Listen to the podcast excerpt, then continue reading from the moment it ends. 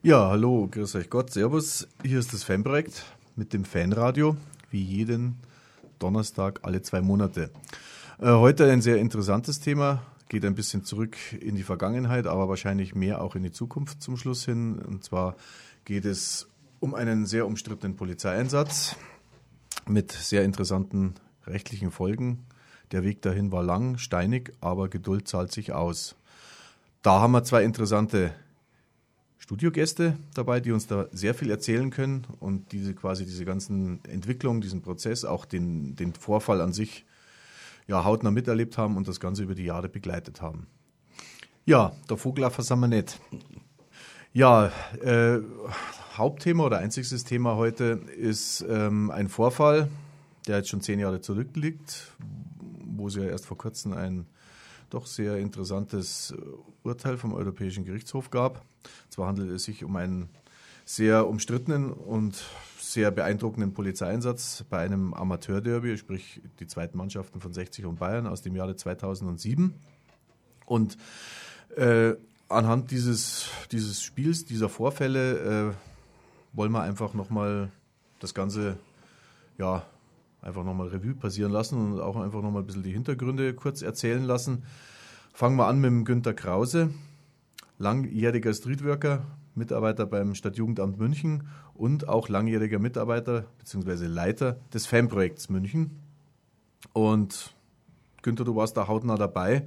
Bloß mal so als kurzen Einstieg oder halt so, dass wir nochmal uns in die Vergangenheit ein bisschen zurückversetzen. Erzähl mal, wie du das erlebt hast, beziehungsweise was war da? Ja, hallo miteinander. Ja, Derby, wie immer natürlich, äh, ja, aggressive Stimmung, ja, stimmungsvoll, was weiß ich. Die Löwen hatten man auswärts oder zumindest in der Westkurve. In der Westkurve gab es nach dem Spiel eine Blocksperre, die auch schon sehr umstritten war, weil ich das hautnah auch dann mitbekommen habe. Die Polizei, Blocksperren sind ja oft ein, äh, ein gutes Mittel, um die Fan, äh, um die Fangruppierungen auseinanderzuhalten. Jetzt sei jetzt mal vielleicht etwas böse, die Löwen haben das schon lange nicht mehr erlebt, weil sie auswärts international nicht mehr so unterwegs sind.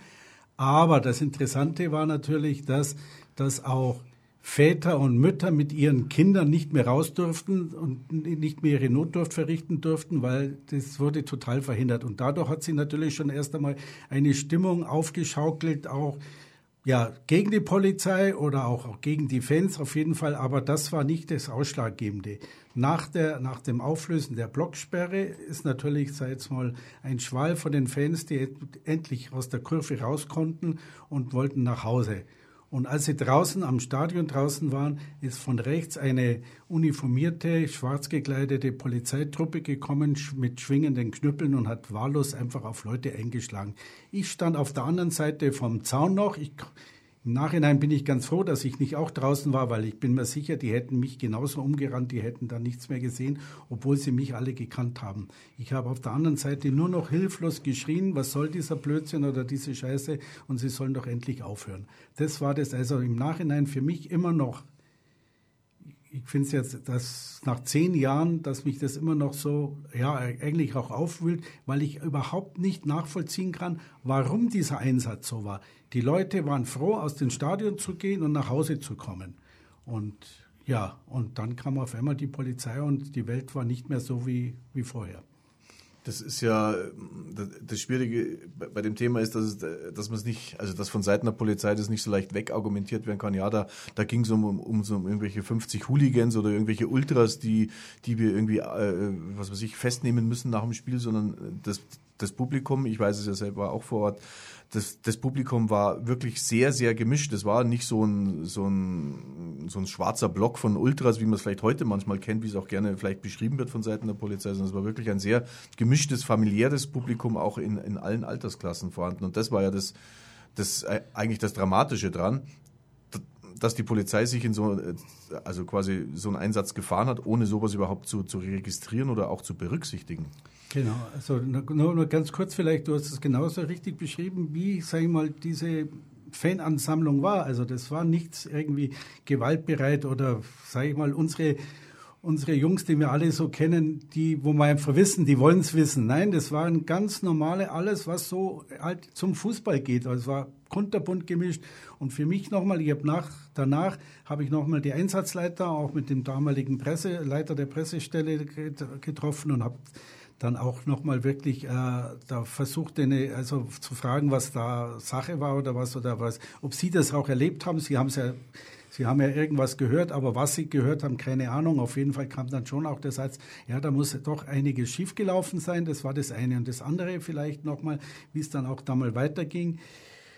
Ich war total aufgelöst. Auf der anderen Seite war ich dann vielleicht ganz froh. Ich bin am selben Tag noch mit einem Kollegen äh, in die Schweiz gefahren zum einem Fan, Fanprojekt-Treffen oder Vorbereitung zur Europameisterschaft 2008 und habe wirklich diese Sache äh, Revue passieren lassen, habe drei, zwei, dreimal darüber geschlafen und bin dann nach München gekommen und war immer noch so aufgeregt, wo ich gesagt habe, einfach, das kannst du, du kannst einfach jetzt nicht mehr zur Tagesordnung übergehen. Ich habe ja doch einige Sachen beim Fußball erlebt, aber das war so gravierend, dass ich gesagt habe, da kann ich nicht zur Tagesordnung übergehen und habe dann an den Polizeipräsidenten einen entsprechenden Brief geschrieben, wo ich einfach das beschrieben habe, wie ich das empfunden habe. Hm. Herbert, Löwenfans gegen rechts. Du kannst auch sehr viel erzählen. Ich glaube, du hast es auch ziemlich bis zum Schluss mit begleitet, warst in den ganzen Entwicklungen, in den ganzen Vor äh, Vorgehensweisen, sei es Polizei, sei es äh, von Seiten der Kläger. Äh, äh hast du eigentlich ziemlich viel miterlebt? Erzähl doch du mal, was ist dir so, so chronologisch? Ja, ich fange vielleicht einmal da wo wir gerade waren. Ich war natürlich auch vor Ort im Derby und habe das auch alles miterlebt und konnte es nur bestätigen. Also mir persönlich, mein, bei mir persönlich war es so, äh, man muss vielleicht dazu sagen, es war ein bitter kalter Tag. Es war ein richtig, richtig kalter Dezembertag. Es hat weit über 10 Grad, 15 Grad minus gehabt. Äh, und diese ewig lange Blocksperre, wo man nicht raus durfte, man durfte, konnte sich nicht aufwärmen, man konnte sich nichts Warmes zu trinken holen oder so. Und, äh, als wir dann endlich raus durften, jeder wollte eigentlich nur noch raus und irgendwo ins Warme und dann kamen wir da raus. Da, wo ich rausgegangen bin bei dem Abgang, da standen die Polizisten in Zweierreihen. Es war, haben wir Spalier gebildet, so wie beim alten Fritz, klassisch Spießruten laufen und da ist dann der Knüppel runtergesaust nach dem äh, Zufallsprinzip äh, und wer da äh, rausgekommen ist, hat, wenn er Pech gehabt hat, einen abgekriegt und wenn er Glück gehabt hat, eben nicht. Und da sind schon Leute blutend äh, im inneren Umlauf äh, gelegen und haben geschrien und haben die Hände vor das Gesicht gehalten. Also es sind Szenen, die ich nie vergessen werde. Und ich konnte es nur bestätigen mit der Dramatisierung. Also wir als Gruppe Löwenfans gegen rechts, wir wollten hinterher noch auf ein Bier gehen. Wir sind aber schweigend zur U-Bahn, haben uns wortlos verabschiedet. Also jeder hat da zu, zu knappern gehabt. Und ich wage mal sogar zu behaupten, dass wahrscheinlich fast alle Besucher dieses äh, Spiels in der Westkurve, und es waren doch, glaube ich, allein in der Westkurve bestimmt 1000 oder 1500, vielleicht sogar mehr, ich weiß es gar nicht mehr. Die Blocksperre hat da, glaube ich, schon mehr als wie 2000 Leute betroffen, ja, also ja. anfangs. Ja. Ich glaube, dass die alle traumatisiert heimgegangen sind und dass jeder heute noch, der dabei war, eine Geschichte dieses Tages zu erzählen hat. Ne? Und am nächsten Tag haben wir dann wie zum Hohn in der Zeitung gelesen, es gab nach dem Spiel keinerlei besondere Vorkommnisse. Das war abgeschrieben vom Polizeibericht. Und daraufhin hat eine, also heute würde man Shitstorm sagen, ich weiß nicht, ob das vor zehn Jahren überhaupt schon äh, gängiger Begriff war. Jedenfalls äh, sind die Zeitungsredaktionen mit Briefen und E-Mails überschwemmt worden äh, von aufgewachten Löwenfans, die geschrieben haben, ja, wie könnt ihr schreiben, da war nichts, ihr, ihr müsst jetzt aber dabei gewesen sein. Und es hat so hohe Wellen geschlagen, dass äh, die Staatsanwaltschaft von, von alleine auf die Idee gekommen ist oder eben dadurch, äh, Ermittlungen aufzunehmen. Und äh, diese Ermittlungen sind nach einer gewissen da gab es dann Zeugenvernehmungen. Also ich bin selber auch als Zeuge vernommen worden. Auch der Günther war damals als Zeuge geladen, wenn ich mich richtig erinnere. Es gab auch Klagen gegen die Blocksperre. Äh, also für uns Löwenfans gegen rechts war klar, wir können das nicht so stehen lassen. Wir können nicht versuchen, einerseits die jungen Leute von, von Rechtsstaat und Demokratie zu überzeugen und von den Nazis fernzuhalten. Und dann lassen wir solche Dinge geschehen. Also wir müssen da was machen. Und wir haben dann mit ganz vielen Leuten gesprochen, die wirklich geschädigt worden sind, die zu Schaden gekommen sind, geschlagen wurden. Äh, nur war zu unserer großen Enttäuschung damals die Grundstimmung so, dass kaum jemand sich tatsächlich auf den Klageweg begeben wollte mit uns. Und wir hatten uns so eine Art Sammelklage vorgestellt. Äh, und die Argumente, die dann immer wieder kamen, das waren genau zwei, also kann man im Großen und Ganzen auf zwei äh, sublimieren. Das war zum einen, naja, wenn ich das mache, dann kriege ich ja eh noch viel mehr Ärger mit der Polizei, also Angst. Und das andere war, naja, das bringt doch nichts, da kommt doch am Ende eh nichts dabei raus. Aber diese beiden Argumente haben uns eigentlich eher nur noch angestachelt. Wir haben dann tatsächlich, tatsächlich da zwei mutige äh, gefunden, die bereit, Geschädigte, die bereit waren, auch wegen ihren Körperverletzungen zu klagen. Und dieser Fall ist letztlich bis zum Europäischen Gerichtshof gegangen und dort entschieden worden. Das werden wir, da werden wir später noch äh, zurückkommen. Zunächst einmal möchte ich festhalten, vielleicht, dass der Staatsanwalt dann die ersten Ermittlungen eingestellt hat. Und wir haben dann einen Bescheid gekriegt, die Ermittlungen mussten eingestellt werden. Obwohl, zwei, also praktisch für den Staatsanwalt feststand, dass bei diesem äh, äh, Spiel unbeteiligte Zuschauer, darunter Frauen und Kinder, da lege ich großen Wert drauf, weil das stand tatsächlich in dem Bescheid des Staatsanwalts, äh, Staatsanwalts drin, im Einstellungsbescheid, geschlagen worden sind von der Polizei und zwar ohne tatsächlichen oder auch nur vermeintlich rechtfertigen Grund. Das ist so ein Fachterminus, der halt praktisch völlig grundlos bedeutet.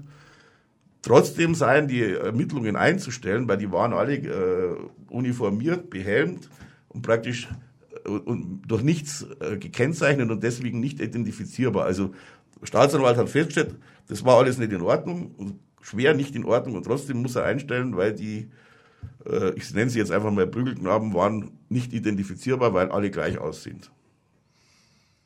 Das äh, so der, der geübte Stadiongänger, der sich wahrscheinlich auch, äh, sagen wir mal, in so Bereichen aufhält, wo es immer, immer ein bisschen zu Verfehlungen, Ordnungswidrigkeiten, Straftaten kommt, äh, der würde jetzt sagen, äh, ja, mei, wissen wir doch, kennen wir doch, die Bullen, die machen eh was wollen.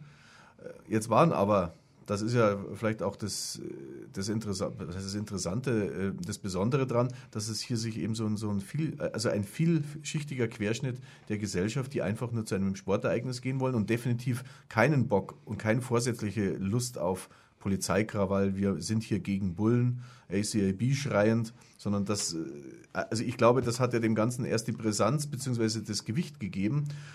Und Gott sei Dank auch haben sich ein paar Leute bereit erklärt, dieses auch bis zum Ende ja. durchzuziehen ja, ich kann vielleicht äh, unsere beiden mutigen Kläger hier exemplarisch anführen. Also weil, wenn, wenn man ganz kurz äh, einfach nur das, wenn ich nur das beschreibe, was denen zugestoßen ist, so wie sie es mir erzählt haben und so wie es dann auch äh, aktenmäßig zu Protokoll gegangen ist. Das war halt der eine, das ist äh, der eine der beiden Kläger, das ist ein Herr mittlerer, mittleren Alters, der Ingo, ein einfach strukturierter Mensch, immer, der immer sehr stolz darauf ist, dass er hart arbeitet, Nachtschicht macht, sehr stolz darauf war, bis zu dem Zeitpunkt, dass er in seinem Leben noch nichts mit der Polizei zu tun hatte. Der kommt aus dem Allgäu, der ist extra nach München gefahren zu dem Spiel. Seitdem will er nicht mehr, äh, seitdem ist er nie wieder nach München in das Stadion gefahren. Einmal nur mit auf unsere Einladung, da hat er ein Radiointerview gegeben und ist in Tränen ausgebrochen, als er äh, die Umstände des Geschehens an Ort und Stelle nochmal schildern musste. Der ist also, der ging einfach so raus aus dem Stadion und ist plötzlich von hinten mit einem Knüppel auf den Kopf geschlagen worden und hat er äh, große, tiefe Platzwunde erlitten, die mit mehreren Stichen genäht werden musste, später im Krankenhaus. Er ist dann blutüberströmt und völlig verzweifelt den Giesinger Berg runtergestolpert und da waren noch andere Polizisten neben ihrem VW-Bus äh, gestanden und er war immer noch der Meinung, es muss alles ein Missverständnis gewesen sein. Er geht jetzt da mal hin und bittet die um Hilfe und sagt, da war irgendwas, eure Kollegen haben mich geschlagen, aber ich brauche dringend Hilfe. Und die haben nur gesagt, hau ab, du Penner. Und auch da waren Sanitäter dabei, niemand hat ihm geholfen, er musste sich selber ins Krankenhaus begeben und nähen lassen. Und er ist bis zum heutigen Tag schwer traumatisiert von den Vorfällen. Und der andere, der war damals eigentlich noch ein sehr junger Mann, ich glaube, der, der, war damals 16 oder 17, ich weiß es nicht genau. Und der ist, war schon außerhalb vom Stadion, der ist auf, auf der Brücke, war das, glaube ich, über den Giesinger Berg drüber, wenn ich mich richtig erinnere. Und der ist dann, so wie es er mir persönlich geschildert, er ist dann von hinten äh, angehalten worden und äh, man hat ihm von hinten die Brille hochgehoben und mit Pfefferspray aus nächster äh, Entfernung direkt in die Augen gesprüht und ihn dann zu Boden gestoßen und mit dem Knüppel bearbeitet. Und äh, ich denke mal, diese beiden Fälle alleine sprechen für sich. Es war aber nur die Spitze des Eisbergs. Es gab viele, viele vergleichbare Fälle. Wie gesagt, aber vielen hat der Mut oder der Glaube an den Rechtsstaat gefehlt, um da was mit uns zu unternehmen. Ja, ähm, Herbert, du hast das ja geschildert jetzt mal, oder Günther und Herbert, ihr habt das mal so die, die die Entstehung geschildert. Klar, wenn ich jetzt heute ins aktuelle Fangeschehen blicke, findet man solche Fälle zuhauf auch.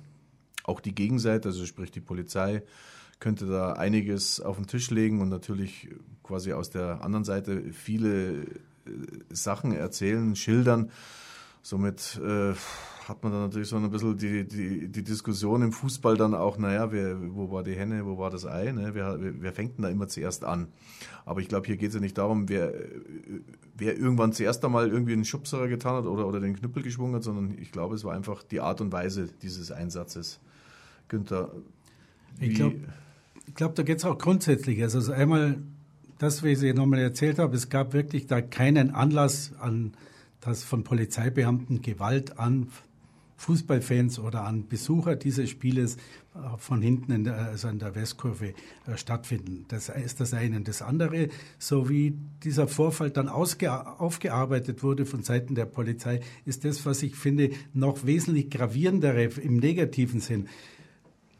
Die Gesellschaft hat zu Recht einen Vertrag geschlossen, sage ich mal, mit unserer, mit unserer Regierung oder was. Es gibt das Gewalt, Gewalt, äh, Gewaltmonopol des Staates und den übt hier die Polizei aus. Und das ist, und dieses System ist richtig so. Weil es kann nicht sein, dass er jeder von sich aus sagt, ich tue meine Interessen durch Gewalt ausüben. Nur diejenigen, die dann das Gewaltmonopol haben, die müssen äußerst sensibel und zurückhaltend und defensiv mit ihrem Gewaltmonopol umgehen. Und das ist da nicht passiert. Und auf der einen Seite, wenn dann sozusagen, jetzt kann man ja sagen, von schwarzen Schafen, muss ich dann wieder schmunzeln, weil die Herrschaften sind natürlich schwarz angezogen, die diese Straftaten im Dienst sozusagen begangen haben. Das muss das größte Interesse der Staatsanwaltschaft oder des Staates und der Polizei insgesamt sein, diese schwarzen Schafe rauszuziehen und zur Verantwortung zu ziehen und nicht die Solidarität äh, sozusagen mit diesen Gruppen, die Gruppensolidarität aufrechterhalten und, und alle zu schützen.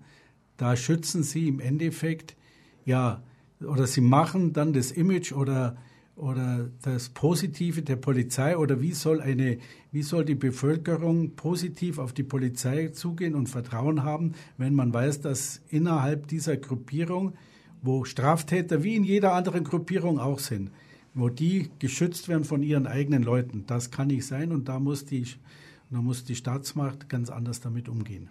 Also das ist ja jetzt hier auch hier nicht in der Sendung so, dass man einfach hier die Polizei grundsätzlich mal ins, ins schlechte Licht stellen will. Also ich gehe mal, das ist auch meine Überzeugung, dass Polizei, Feuerwehr, Krankenhaus, Ärzte, das sind die, das sind Berufe, das sind sehr wichtige Berufe, das sind wahrscheinlich die aufwendigsten, die, die, die anspruchsvollsten Berufe, die es in, in unserer Gesellschaft gibt. Aber genau deshalb äh, eben sind auch wahrscheinlich auch besondere Voraussetzungen, besondere Anforderungen notwendig, auch gerade wenn es darum geht, das Ganze in die Öffentlichkeit zu tragen und dass es auch in der Öffentlichkeit, auch mit in Bezug mit der Gesellschaft auch dann, äh, wie sagt man, ausgetragen wird, ein, ein gewisser Prozess. Herbert, um da weiterzumachen, ja, wo man. Ja. Um da weiterzumachen. Eigentlich bin ich jetzt. Äh muss ich fast ein bisschen an deiner Frage vorbeigehen, weil ich bin noch ganz Macht in, das, in Gedanken gefangen von, äh, vom Gewaltmonopol, von dem der Günther gesprochen hat. Dem, äh, mir ist da sofort der Gedanke gekommen, oder der, einfach äh, aufgrund der Erfahrungen, die ich gleich noch schildern werde, äh, oder kurz zusammengefasst schildern werde im, im Nachgang, äh, es war ja nicht getan mit diesen unsäglichen Vorfällen, äh, sondern eben die Aufarbeitung, insbesondere die juristische Aufarbeitung, die war ein Skandal mindestens genauso großen Ausmaßes wie der eigentliche Skandal. Jedenfalls in meinen Augen. Und es geht also nicht nur, es war nicht nur so, dass äh, die Leute, die das Gewaltmonopol zu Recht haben, es äh, zum Teil missbraucht haben und äh, von den anderen geschützt worden sind, sondern äh, das gesamte Ge Prinzip der Gewaltenteilung hat meines Erachtens in diesem Fall versagt. Weil nämlich am Ende war es ein, also aus meiner Sicht ein einziges Konglomerat aus Exekutive, Judikative und Legislative bzw. Äh, Politik, die alle unsere Anträge abgeschmettert haben und sie zum Teil nur über uns lustig gemacht haben im Verlauf von zehn Jahren. Also manche äh, Ablehnungen von juristischer Seite, die kann ich also persönlich nur als zynisch werten. Es gab politische Einmischungen immer wieder. Der Innenminister hat behauptet, das Videomaterial wäre vollumfänglich vorhanden. Das ist aber verschwunden, wie am Ende jetzt auch rausgekommen ist. Ich werde aber am besten gehe ich noch mal kurz äh, chronologisch vor, ja, bevor ich das Pferd von hinten aufzähle. Also das mal vorausgeschickt, aber es ging dann weiter. Also ja, äh, die Ermittlungen wurden eingestellt, sie wurden dann auf weiteren öffentlichen Druck, die vierte Gewalt hat funktioniert, das ist vielleicht äh, die sogenannte, die inoffizielle, die Presse, hat uns immer wieder äh, Gelegenheit gegeben, uns dazu äußern und den Finger in die Wunde zu legen. Das Verfahren ist ein weiteres Mal wieder aufgenommen worden, es ist wieder eingestellt worden. Diesmal war die Begründung eine andere, diesmal waren plötzlich äh, irgendwelche aggressiven äh, Grundstimmungen von Fans oder sowas, war, war die Rede, wo die Polizei sich sozusagen bedroht hätte fühlen können und äh, in einem Akt putativer Notwehr. Äh, natürlich hätte niemand mit dem Knüppel zugeschlagen, aber es wäre wohl doch so gewesen, dass die ihre Knüppel zur Abwehr aggressiver Fans, zur putativen, in putativer Notwehr vor sich geschwungen hätten. Das muss man sich wahrscheinlich vorstellen, wie so eine Art Tai Chi. Also zugeschlagen hat natürlich niemand, aber die Knüppel waren hoch. Und äh, trotzdem ist das alles einzustellen, weil die sind ja nicht identifizierbar. Also das Ergebnis war im Grunde wieder dasselbe. Es ging dann weiter zur Oberstaatsanwaltschaft wurde auch wieder eingestellt. Wir mussten dann auf dem Weg zum Europäischen Gerichtshof, der letztlich entschieden hat, äh, in, unserem Sinne, so viel sei schon mal verraten, äh, auch noch zum Bundesverfassungsgericht. Das Bundesverfassungsgericht hat äh, das Verfahren zwar nicht eröffnet, aber es hat uns eine vierseitige Begründung geschrieben, also warum ist das Verfahren selber nicht eröffnet. Und das ist also schon bemerkenswert, weil normalerweise kriegt man da eine Abfuhr ohne Begründung und wir haben halt eine Begründung bekommen. Und diese Begründung hat es uns dann letztlich auch ermöglicht, äh, zum Europäischen Gerichtshof zu gehen. Im Zuge des Verfahrens, es war hin und her von Anträgen, also ich kann eigentlich nur die Highlights herauspicken. Also wir haben verlangt dann das Videomaterial des Einsatzes, weil wir haben gesagt, dieser Einsatz, ein Einsatz von dieser Qualität, das muss am Videomaterial dokumentiert sein, was da schiefgelaufen ist. Wir würden das gern sehen. Wir haben dann nach langem Hin und Her hat unser Anwalt, äh, der Marco Noli, eine CD bekommen oder zwei CDs, die schon beschriftet waren mit äh, Ausschnitte. Es wurde aber ständig behauptet, es wäre es wäre das Original, das uns vorgelegt worden sei, eins zu eins.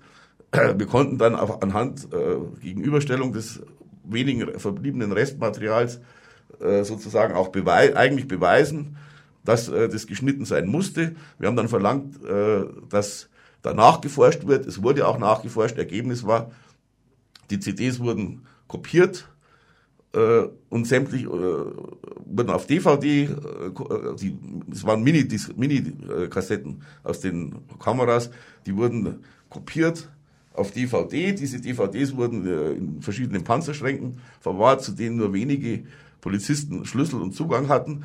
All dieses Material ist aus diesen Panzerschränken vollständig verschwunden. Es wurde nie geklärt, wer das eigentlich genau genommen hat und warum. Alle unsere Anträge, das doch zu klären und notfalls das USK Dachau zu untersuchen, wurden abgeschmettert. Äh, wie ich den Akten daran entnehmen konnte, ist auch die Laptops auf denen dieses Material angeblich kopiert wurde, die wurden unwieder, ohne Not und unwiederbringlich völlig professionell gelöscht. Also die eigene, es gibt eine Wiederherstellungsstelle bei der Polizei, die darauf spezialisiert ist, äh, verschwundene EDV-Geschichten wiederherzustellen. Die waren nicht in der Lage, das, was ihre Kollegen angeblich routinemäßig gelöscht haben, mal schnell äh, wiederherzustellen, weil es einfach so professionell gelöscht worden ist, dass es unwiederbringlich verloren war. Gleichzeitig hat der Innenminister äh, im Parlament behauptet, das äh, Material wäre eins zu eins vorhanden. Und vielleicht ganz kurz noch, wir haben weiter beantragt, äh, wir wollten alle, dass alle, aber wirklich alle möglichen Zeugen vernommen werden sollen, nämlich also zum, alle eingesetzten Beamten und Sanitäter. Auch das ist uns immer wieder verwehrt worden. Begründung war unter anderem, das hat keinen Sinn, die Leute zu vernehmen, weil die sagen ja sowieso nichts. Also nach diesem, nach diesem Motto könnte man eigentlich jegliche strafrechtliche Ermittlung auf der Stelle einstellen wegen Sinnlosigkeit. Also man muss ja auch dazu sagen, dass da nicht irgendwie eine kleine Handkamera mal das zufällig von Polizeiseite aus gefilmt hat, gerade bei so, nee, also jeder USK-Trupp hat, hat, eine, äh, hat eine Kamera dabei. Es waren mehrere, mehrere ja, ja, ich, ich, ich, bin mir sicher, dass da mindestens drei Kameras von Polizeiseite auf das Geschehen aus verschiedenen Blickwinkeln äh, äh draufgerichtet ist. Die haben sich zum Teil auch gegenseitig beim Filmen gefilmt, mhm. das haben wir noch feststellen können. dadurch konnten wir auch feststellen, dass es geschnitten äh, sein muss. Das waren mehrere Teams im Einsatz vom USK und von der Bereitschaftspolizei Dachau und äh, unter anderem haben die Beamten dann angegeben, ja, ihre Kamera hätte einen Wackelkontakt und zwar das schon seit Jahren. Sie würden schon seit Jahren mit dieser Wackelkontaktkamera in Einsatz gehen, die immer wieder aussetzt äh, das ist niemals hinterfragt oder, oder aufgeklärt worden von staatsanwaltschaftlicher Seite, trotz unserer Anträge, wie man sowas behaupten kann oder wie das sein kann.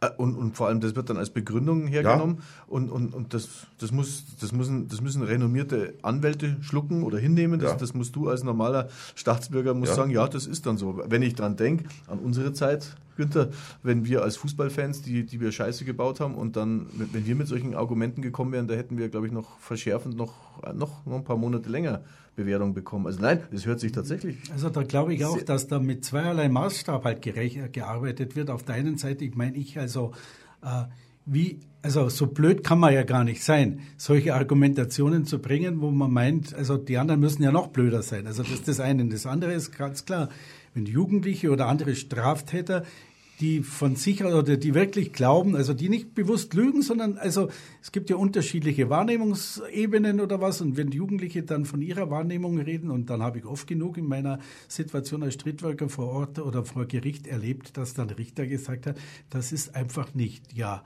nicht nachvollziehbar, nicht, das kann nicht wahrheitsgemäß sein. Und dann wurden die Leute dann halt verurteilt. Und auf der einen Seite weiß ja jeder, der sich sowas anhört, dass da was schief läuft, dass da nicht, dass da irgendwas nicht in Ordnung ist und das wird einfach so hingenommen. Und das ist, glaube ich, auch das, was einfach schwierig ist, dann sozusagen, jetzt wenn ich da wieder denke als, als Pädagoge, wenn man mit Jugendlichen arbeitet oder was und klar zu machen, ja, Gewaltmonopol oder, oder Gewalt ist, ist, Anwendung von Gewalt ist, ist, ist nicht in Ordnung und man soll doch vertrauen auf bestimmte Institutionen und sprich da die Polizei. Und wenn ich sowas erlebe, dann tut man sich wirklich dann schwer, äh, ja, in der Richtung dann auch zu argumentieren.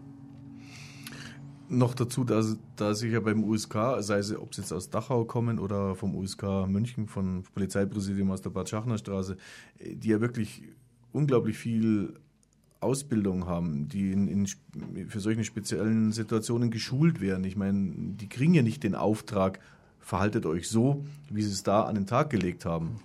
Das, das, äh, also das, nee, das behaupte ich jetzt mal einfach, weil, nee, weil, weil auch den Eindruck habe ich. Und ja, es, es, es, es fördert schon Wut. Oder man kann drüber lachen, aber im Endeffekt äh, ist es immer die Wut. War auch Wut so ein, ein wichtiger Antriebsstoff, dass ihr einfach konsequent an der Sache dran geblieben wart? Oder ging es da einfach äh, vielleicht auch, ein, war der Fokus auch ein anderer? Ich meine, da. Also Wut würde ich jetzt bei mir gar nicht sagen, weil Wut könnte ich jetzt ja auf jemanden empfinden, äh, wenn ich weiß, wer, wer, wer da wem was angetan hat. Aber gegen eine anonyme äh, Prügelmasse Wut zu empfinden, ist eigentlich gar, gar, nicht so einfach. Also ich, es war mehr Sturheit. Also ich war wirklich, wir haben uns gesagt, das kann einfach nicht sein und das, da muss man sich doch damit auseinandersetzen und das ziehen wir durch. Und ich denke mal, das ist auch der Grund, warum wir äh, letztendlich Erfolg gehabt haben. Äh, ein Haufen ein loser Haufen von Fußballfans, wie die Löwenfans gegen rechts sind, vielleicht von der geballten Staatsmacht oder wie ich gesagt oder der vereinten Gewaltenteilung ein Stück weit unterschätzt worden. Also man hat uns, glaube ich, nicht zugetraut, dass wir das alles bis zum äh, Europäischen Gerichtshof durchfechten äh, und da am Ende auch noch obsiegen. Aber so ist es letztendlich gekommen. Äh, ja, aber ich denke mal, da gehen wir dann vielleicht im letzten Teil der Sendung noch näher drauf ein oder auf dieses Urteil selber und die Folgen und die ja, ich würde ganz gern noch kurz was dazu sagen. Eben auf deiner Seite ist mir gerade eingefallen, kurz danach gab es ein Spiel, ein Pokalspiel in der Allianz Arena, mhm. FC Bayern gegen Kräuter Fürth, ja. wo, wo es auch äh, Einsätze, einen Einsatz von der Polizei gab, der nicht nachvollziehbar war. Also die Fans sind angekommen mit dem Bus und konnten dann, glaube ich, was weiß ich, eine Stunde später erst ins Stadion oder irgendwas. Auf jeden Fall gab es da auch Übergriffe wohl, so wie uns die anwesenden äh, Fans oder, oder Vertreter der, des Vereins erzählt hatten. Wir hatten uns ja da später nochmal zusammengehockt, weil es auch darum ging, dann wegen dieser Forderung Kennzeichnungspflicht für die Polizisten. Und das andere ist, was ich einfach nochmal sagen will, ich finde es das wirklich, also jetzt vom Demokratischen her, kann ich eigentlich nur den beiden Betroffenen, die als Kläger und den Lebenfans gegen rechts mit ihrem Anwalt einfach beglückwünschen, dass sie so lang dran geblieben sind und das durchgezogen haben. Weil ich glaube, dass von Seiten der Polizei, wenn es, ist ja nicht immer so, dass immer Straftaten im Amt passieren, sondern das sind ja wirklich ganz, ganz verschwindend geringe äh, Prozentsätze, sage ich jetzt mal. Aber Man geht immer davon aus, dass die Leute sich nicht trauen, dagegen zu klagen und den Klageweg einzuschreiten. Und deshalb finde ich, das ist das ein ganz eine wichtige Geschichte und auch ein Zeichen nach draußen. Bitte Leute, lasst euch nichts gefallen, auch wenn vielleicht nicht unbedingt was rauskommt. Aber die andere Seite muss es auch erleben. Es gibt Leute, die trauen sich was und die dann ihr, ihr, ihr Rechts- und ihr demokratisches Recht einfach einfordern. Ja, ich, muss, sagen, also sehr gefreut hat mich jetzt im Nachgang zum Urteil, auf das wir dann im letzten Teil der Sendung wirklich endlich dann eingehen werden, äh, muss ich trotzdem ein bisschen vorgreifen, also weil es eben um das gute Beispiel für Demokratie ging. Äh, Im Babelsberg müssen ganz ähnliche Vorfälle gewesen sein im letzten Jahr mit der Polizei. Also durchaus vergleichbarer Fall. Die haben auch angefangen zu klagen und haben jetzt offiziell verkündet, eine Solidaritätsveranstaltung äh, wo sie Geld sammeln und sie fühlen sich ermutigt durch unseren Sieg und durch unser Beispiel und sie werden das jetzt auch durchziehen, notfalls bis zur letzten Instanz. Und das hat mich sehr gefreut, weil da habe ich gemerkt, dass das äh, zehnjährige Engagement nicht umsonst war. Da brauchst du natürlich auch ein paar Leute im Hintergrund, die wirklich mit kühlen Kopf, aber einer klaren Strategie und der nötigen Ausdauer das auch äh, immer wieder befeuern und auch dann sich nach ihrem Plan auch wirklich vorwärts bewegen. Das ist ja oft so, dass man da aufschreit. Ich meine, es gibt über alles Aufschreie, wenn oh, Unrecht passiert, ohne das genauer zu analysieren, ohne genauer zu hinterfragen. Machen wir doch was dagegen. Und das ist gerade beim Fußball, ich glaube, gerade so in den Fußballfankreisen oft so, da wird alles ganz schnell als ganz ungerecht empfunden. Aber wenn es darum geht, Leute, engagiert euch, äh, ihr müsst ein bisschen was dazu beitragen, ihr müsst tatsächlich auch ein bisschen arbeiten, jetzt in Anführungsstrichen, damit da was, damit mehr was äh, einfach draus wird, als wie nur so, so ein Aufschrei und vielleicht so ein planloses Rumgeschrei. Da habe ich, ja, die, sagen wir mal, den Eindruck, dass das über die letzten Jahre natürlich viel besser geworden ist, Fußballfans an sich, wo die ja immer im Fokus stehen, irgendwelchen Konfrontationen, irgendwelchen Gewalttaten, irgendwelchen Straftaten dass da schon ein bisschen mehr Strategie, vor allem auch durch die Entstehung vieler Rechtshilfen, vieler Anwälte, die sich äh, speziell im Fußballkontext arbeiten, die, die sich auch Fanrechtshilfen angeschlossen haben, dass da mehr passiert in der Richtung. Also dass die, dass Fußballfans an sich, auch wenn sie immer mehr im Fokus stehen, doch mehr Bereitschaft erkennen lassen oder auch vielleicht auch ein bisschen mehr gewappnet sind dieser ganzen Thematik gegenüber. Also nicht diesem Fall im Speziellen, sondern der allgemeinen Thematik. Hast du auch den Eindruck, dass das so ein bisschen. Ja, es ist scheinbar was in Bewegung geraten ist. Man liest ja äh, immer mehr von, von, von, Fanhilfen bei den verschiedensten Vereinen. Es ist ja auch so, es gibt ja auch die äh, Vereinigung der Fananwälte, der Marco ist ja da auch Mitglied. Also das ist äh, durchaus eine bundesweite Vernetzung da vorhanden. Ne? Ja. Mittlerweile. Das habt ihr gemacht. Oder ja. eigentlich letztendlich sehr viele. Ähm, ja, irgendwann kam es halt auch mal zu einem Urteil, das ja jetzt vor, glaube ich, zwei Monaten war es, oder? Oder eineinhalb Monate? Am 9. November. oh mein, ja, eineinhalb Monat oder ein Monat. Ja. Wurde es quasi, wie sagt man da, rechtskräftig beim Europäischen Gerichtshof oder ist das, äh, das ist, ja, das dann nur ist theoretisch ist noch nicht rechtskräftig. Ich weiß gar nicht, wann die Frist abläuft. Theoretisch könnte Deutschland, also unser Gegner in der Verhandlung war ja jetzt letztlich Deutschland, nicht mehr die äh, Münchner Polizei und auch nicht mehr der Freistaat Bayern, sondern Deutschland an sich. Und äh, ja, eigentlich schon lustig, wenn man sich so überlegt, ne, Fußballfans besiegen Deutschland beim höchsten europäischen Gericht. Also man muss dazu sagen, dass es äh, höchst selten ist, dass ein Land und insbesondere Deutschland vor diesem Gericht verurteilt wird. Das ist eigentlich in 50 Jahren oder 60 Jahren ist es ein paar hundert Mal vorgekommen vielleicht. Und ja, es ist schon was Besonderes. Und dieses Urteil es hat praktisch gesagt, dass sie zwar nicht mehr restlos beyond any doubt, also völlig zweifelsfrei erklären können, ob die Vorwürfe unserer Kläger stimmen. Wie soll das der Europäische Gerichtshof auch, leisten nach zehn Jahren äh, von hin und her? Aber dass auf alle Fälle die, die Europäische Menschenrechtskonvention im Hinblick auf Folter verletzt wurde in diesen beiden Fällen, weil sie äh, praktisch weil das Verfahren nicht ordnungsgemäß abgelaufen ist. Und beiden, jedem der beiden Kläger ist eine Entschädigung von 2000 Euro zugesprochen worden, was auch eigentlich verhältnismäßig hoch ist. Und die Urteilsbegründung, die bisher nur auf Englisch vorliegt, ist, äh, sagt letztlich Folgendes. Sie sagt also, eigentlich sollten alle Polizeieinheiten für solche Einsätze gekennzeichnet sein durch einen Namen oder durch eine Nummer und die Polizisten sollten identifizierbar sein, damit es in so einem Fall auch der kleine Mann, sage ich jetzt mal, die Chance hat, irgendwie Aufklärung zu erlangen.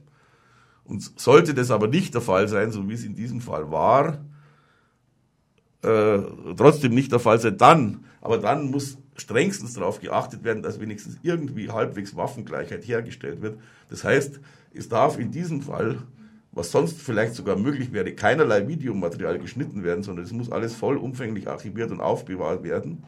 Und es müssen alle, wirklich alle eingesetzten beteiligten Beamten und sonst, äh, sonstigen in Frage kommenden Personen vernommen werden. Und es muss überhaupt jeder nur denkbare mögliche Ermittlungsansatz muss ausermittelt werden. Also es ist, ich würde mal sagen, das ist eine Rechtsprechung, die natürlich die Ermittler in Zukunft an die Grenzen des Leistbaren bringen wird. Also wenn gekennzeichnete Einsatzeinheiten äh, eingesetzt werden, es kommt dabei zu Fehlverhalten oder vermeintlichem Fehlverhalten, es wird geklagt, dann muss in Zukunft ermittelt werden, was das Zeug hält. Wenn man sich vor Augen führt, also in dem, heut, in dem heutigen Stand, technischen Stand der Dinge, wie viel Beweisführungs- und Festnahmeeinheiten, also letztendlich ist das USK Bayern in der äh, quasi Videokameras mit sich führen, technisches Equipment zur, zur Erkennung, zur Einsatzdokumentation, dass es eigene Bearbeitungsgruppen gibt, wenn man sieht, wie viele Kameras im Stadionumfeld sind, wie viele Kameras im öffentlichen Raum installiert sind. Also, also vor allem gerade die, die, die Kameraanzahl oder die von mitgeführten Kameras, da ist ja die Diskussion über, über die Bodycams, die ja jetzt mhm. Fahrt aufgenommen hat, beziehungsweise das ja schon zum Großteil umgesetzt wird, ist noch gar nicht mit einbezogen. Also es ist, es existiert eigentlich unglaublich viel Material. In das, das ist zwar jetzt, hat sich jetzt so vom technischen Stand, wahrscheinlich auch vom rechtlichen oder auch von verschiedenen Feinjustierungen in Polizeiaufgabengesetzen der Länder äh, so entwickelt, aber da ist, müsste eigentlich in Zukunft viel Material existieren. Ja, bloß dieses Urteil zeigt es auch, beziehungsweise dieser ganze Vorgang, kommt man denn so einfach ran? Hast du da eine Vision oder meinst du, dass das jetzt alles besser wird? Dass eben jetzt die Behörden, die ermittelnden Behörden, die Polizei an sich so Material einfach so zu, umfänglich zur Verfügung stellt, als als wäre es der normalste Vorgang der Welt, wie, wie wenn man gegen einen wirklichen Straft, also einen wirklichen Straftäter äh, im, im, im Fußballfanbereich äh, ja, also ermitteln wie gesagt, würde. Wie gesagt, äh, die Konsequenz in, in Zukunft in vergleichbaren Fällen wird eindeutig sein. Also das, diese Art, das ist eine Konsequenz aus diesem Urteil. Also die können die Kennzeichnungspflicht äh, kann nicht erzwungen werden, aber wenn nicht gekennzeichnete Einheiten eingesetzt werden und es kommt zu Vorfällen und es muss hinterher ermittelt werden, dann muss alles, was an Videomaterial da ist, zur Verfügung gestellt und archiviert werden. Also da darf nichts mehr verschwinden. In dem Moment, wo was verschwindet, ist es eigentlich schon wieder die gleiche Situation und es würde letztlich wieder zur Verurteilung führen. Da geht es ja auch wieder um die Vertrauensbasis, sage ich mal. Ist klar, wenn ich weiß, es gibt Film, äh, Filmmaterial, und jemand klagt, weil er sich unrecht behandelt fühlt, dann muss er ja die Vertrauensbasis jetzt haben, dass das Material, das da ist, ungeschnitten oder unbearbeitet zur Verfügung gestellt wird, dass das ist. Und das meine ich, das wird halt schwierig. Und der anderen Seite nochmal so, die Kennzeichnungspflicht, es gibt ja viele Forderungen von Seiten der Politik und auch von Fanprojekten und, und, und, Leuten, die damit viel zu tun haben. Und ich meine immer noch, in einem demokratischen Staat wäre es sinnvoll und, und auch der, für die Polizei positiv, wenn sie gekennzeichnet sind. Sie müssen vielleicht nicht unbedingt mit den Namen, wobei in bestimmten Situationen es besser ist, wenn ich den Polizeibeamten mit dem, mit dem Namen, mit Herrn Müller ansprechen kann, aber auf der anderen Seite zumindest dann eine, eine Nummerncode, dass man hinterher ermitteln kann, wer was ist, weil ich meine, die Polizei selbst müsste das größte Interesse haben, die paar und ich behaupte nochmal, das sind ein paar scharfe Schafe, schwarze, schwarze Schafe aus ihren Reihen selbst herauszubringen. Hm. Das müsste Ihr Interesse sein. Äh, hast du den Eindruck, dass das Thema Kennzeichnungspflicht, ich meine, dieses Thema ist auf politischer Ebene wie auch gesellschaftlich natürlich schon seit längerem ein Thema. Es wird immer wieder mal eingebracht, es kommt immer wieder zur Diskussion, dass das jetzt nochmal Fahrt aufgenommen hat? Das hat durchaus Fahrt aufgenommen. Allerdings ist die äh, bayerische Staatsregierung und das äh, bayerische Innenministerium sind natürlich völlig unbeleckt davon. Mhm. Also ich sage jetzt mal natürlich, weil mich das einfach nicht überrascht, also nach all den Erfahrungen, die ich da schon gemacht habe.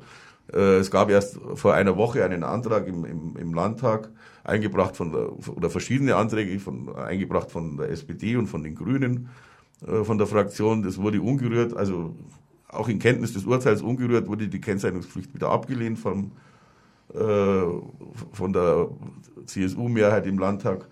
Äh, die Argumente sind immer die gleichen, die Hanebüchenen, also da könnten Beamte dann irgendwie persönliche Dings, also ein rollierendes Nummernsystem würde völlig genügen, also eine anonyme Nummer, die auch noch von jedem vor jedem Einsatz neu verteilt wird und wo nur der Einsatzleiter weiß, wer jetzt welche Nummer hat. Also bitteschön, wer, soll da, äh, wer sollte da irgendwie ein Problem kriegen hinterher? Ich meine, dieselbe Polizei, die überhaupt kein Problem hat, ihre Bürger äh, zu überwachen und irgendwie äh, nach dem Motto, wer nichts zu verbergen hat, hat auch nichts zu äh, befürchten. Wir hören mal prophylaktisch alle eure Telefone ab oder äh, speichern eure Computerdaten auf Vorrat, auch wenn ihr nichts gemacht habt. Die fühlen sich plötzlich als Generalverdacht unter Generalverdacht äh, gestellt, wenn man äh, zur Vermeidung solcher Vorfälle eine rollierende Kennzeichnungspflicht, die, die absolute Anonymität garantiert, eigentlich fordert. Also das ist für mich schlicht und einfach lächerlich. Man muss ja dazu sagen, es gibt andere Bundesländer, da läuft es anders. Die haben sehr gute Erfahrungen damit. Und da ist es auch nicht so, dass, das, dass dann der Polizeibeamte zu Hause Besuch bekommt von irgendwelchen wild, wilden Fußballhorden, sondern ganz im Gegenteil, die sind sehr zufrieden auch mit Natürlich. der Situation in anderen Bundesländern. Und nochmal so, du hast vorher gesprochen von hanebüchenden Begründungen. Auf der einen Seite sagen sie, sie können ihren Namen nicht nennen, weil sie, wie gesagt, teilweise Angst haben, dass sie dann zu Hause besucht werden. Auf der anderen Seite, wenn man dann sagt, ja, da machen wir irgendein Nummernsystem, dann heißt, ich bin doch keine Nummer, sondern ich bin ein Mensch, wie ja, jeder ja. andere auch. Also wie man es hindreht, gibt es immer wieder Begründungen, warum ja. man was macht. Und im Endeffekt sollen sie einfach sagen, sie wollen nicht. Ja, ja weil ist ja auch das kann ja alles polizeiintern sein, wie so ein rollierendes Nummern, äh, ein zuordnenbares rollierendes Nummernsystem zur Identifikation von Polizeibeamten an dem Einsatz. Genau. Wie das aufgebaut werden kann. Das ist, das, äh, also ich, ich verfolge die Diskussion auch, wir werden auch oft immer konfrontiert und ich komme damit auch irgendwie nicht klar. Vor allem, wenn dann ein Argument kommt, ja, äh, wieso sollen wir Polizisten, wir sollen mit Namen rumlaufen, wir sollen uns identifizieren, aber der Chaot von gegenüber, der Hooligan, der Ultra oder der, der, der Demo-Chaot, der trägt ja auch kein Namensschild. Moment, jeder Bürger ist verpflichtet, dass er irgendein Ausweisdokument ja. zumindest zu Hause haben soll. Wenn ich, als Polizist habe ich die Möglichkeit, jeden Bürger sofort zu identifizieren, a, durch die, durch die mitgeführten Ausweisdokumente oder b, durch eine äh, Identifikation, wie sagt man, Identitätsfeststellung, mhm. indem man ihn entweder mit nach Hause, zu Hause den Ausweis holen lässt oder halt ins, ins Polizeirevier ja. fährt. Und, und, und äh, ja, das da, da kann ich jetzt nicht erwarten, dass ein Polizei, ein Polizist genau dieselbe äh, Prozedur durchlaufen muss, aber das Nummernsystem zum Beispiel als einer von vielen Vorschlägen einfach das so abzuwiegeln, das ist einfach äh, unglaublich. Ja. ja. ich weiß auch nicht, Findkorb, ärgerlich, sage ich jetzt ja. einmal. Ne? Was wir halt auch unbedingt bräuchten, neben der, äh, was der Fall auch exemplarisch gezeigt hat, neben der Kennzeichnung bräuchten wir dringend eine unabhängige Ermittlungsbehörde. Es war ja in dem Fall auch so, dass die Polizei gegen sich selber ermittelt hat. Mhm. Und das ist ja auch von Haus aus, also es kann ja eigentlich kann man, kann man sich an den fünf Fingern abzählen, wie, wie schwer es ist, dass da was Vernünftiges dabei rauskommt, wenn man gegen sich selbst letztlich ermittelt. Ne? Da hat ja, da gab es ja jetzt schon, äh, da hat ja die bayerische Polizei oder das, bayerische, äh, das Innenministerium schon darauf reagiert, etwas, aber es war, war jetzt nicht der Vorfall, sondern es gab andere Geschichten, sage ich mal, in Rosenheim beim Volksfest und, und, und, wo, wo man jetzt, sag ich jetzt mal, dem Münchner Polizeipräsidium die interne Ermittlung weggenommen hat und, jetzt, LKA, und jetzt zum LKA genommen hat. Aber das sind natürlich nur Augenwischereien. Das ist genauso eine Polizeidienststelle wie eine andere. Und da wird nur versucht, der Öffentlichkeit wahrzu, äh, klarzumachen, dass man das Problem erkannt hat. Aber nein, das Problem hat man nicht erkannt, sondern es muss wirklich, es muss ja eine unabhängige außenstehende Ermittlungsgruppe sein. Und nochmal, ich meine immer auch im Interesse der Polizei. Ja. Und ich bin mir sicher, wenn man mit allen Polizeibeamten und Beamtinnen sprechen würde, dass es auch ich weiß nicht, ob es die, die Mehrheit ist oder was. Es gibt ja da auch die schweigende Mehrheit, dass es sicher welche gibt, die das auch so sehen, aber die sich oft gar nicht trauen, äh, da was zu sagen. Ja, da ist das Thema Kennzeichnungspflicht für Polizeibeamte ist jetzt nicht irgendwie so ein, so ein rotziges, eine rotzige Parole von irgendwelchen jungen Teenagern, die mal schnell bei der ersten Demo dabei waren und, und ACLB grölen durch die Gegend laufen, sondern das ist eigentlich eine Forderung, die aus der Mitte unserer Gesellschaft kommt und die breitet, die einfach einen breiten Teil widerspiegelt. Aber leider gibt es da schon bis zu einem gewissen Punkt ein Rollback. Aber da ist jetzt auch das, das Urteil äh, ganz günstig gekommen. Im nordrhein-westfälischen Landtag gibt es auch eine Anfrage, ich weiß nicht, was dabei rausgekommen ist, weil da ist ja nachdem da äh, Rot-Grün abgewählt wurde und jetzt äh, äh, FDP, CDU Koalition regiert, haben sie als, als eine der ersten Amtshandlungen jetzt auch wieder gleich die, die Abschaffung der zuvor eingeführten Kennzeichnungspflicht eingeleitet. Und ich glaube, die Abstimmung haben sie auch schon durchgeführt und mit den Stimmen der AfD zusammen, also CDU, FDP und AfD, haben die Kennzeichnungspflicht in Nordrhein-Westfalen wieder eingeführt. Aber es gibt jetzt natürlich auch Anfragen. Abgeschafft. Ab, äh, abgeschafft, ja. Es gibt jetzt natürlich auch Anfragen äh, im Hinblick auf das Urteil, ob das so eine gute Idee war. Man darf gespannt sein, was dabei herauskommt. Ja, und ich hoffe, es kommt was Gutes bei raus. Also aus unserer Sicht auf alle Fälle. Gute Sache. Ja, Kennzeichnungspflicht. Das ist tatsächlich ein, ein interessantes Thema. Gut, wir sind am Ende mit der Zeit, nicht am Ende mit dem Thema. Das Und wird wir, uns noch weiter begleiten. ja, da, da, das das hoffe ich doch sehr. Und vor allem, wir, wir begleiten es. Ja, Da können sich Alle drauf da, da, verlassen. da können sich alle darauf verlassen, dass wir das begleiten. Ich sage danke zum Günther, danke zum Herbert und bis zum nächsten Mal. Äh, Das, die nächste Sendung findet im Februar statt, zweite Donnerstag im Februar. Ja, auf Wiederhören und viel Spaß in der Weihnachtszeit.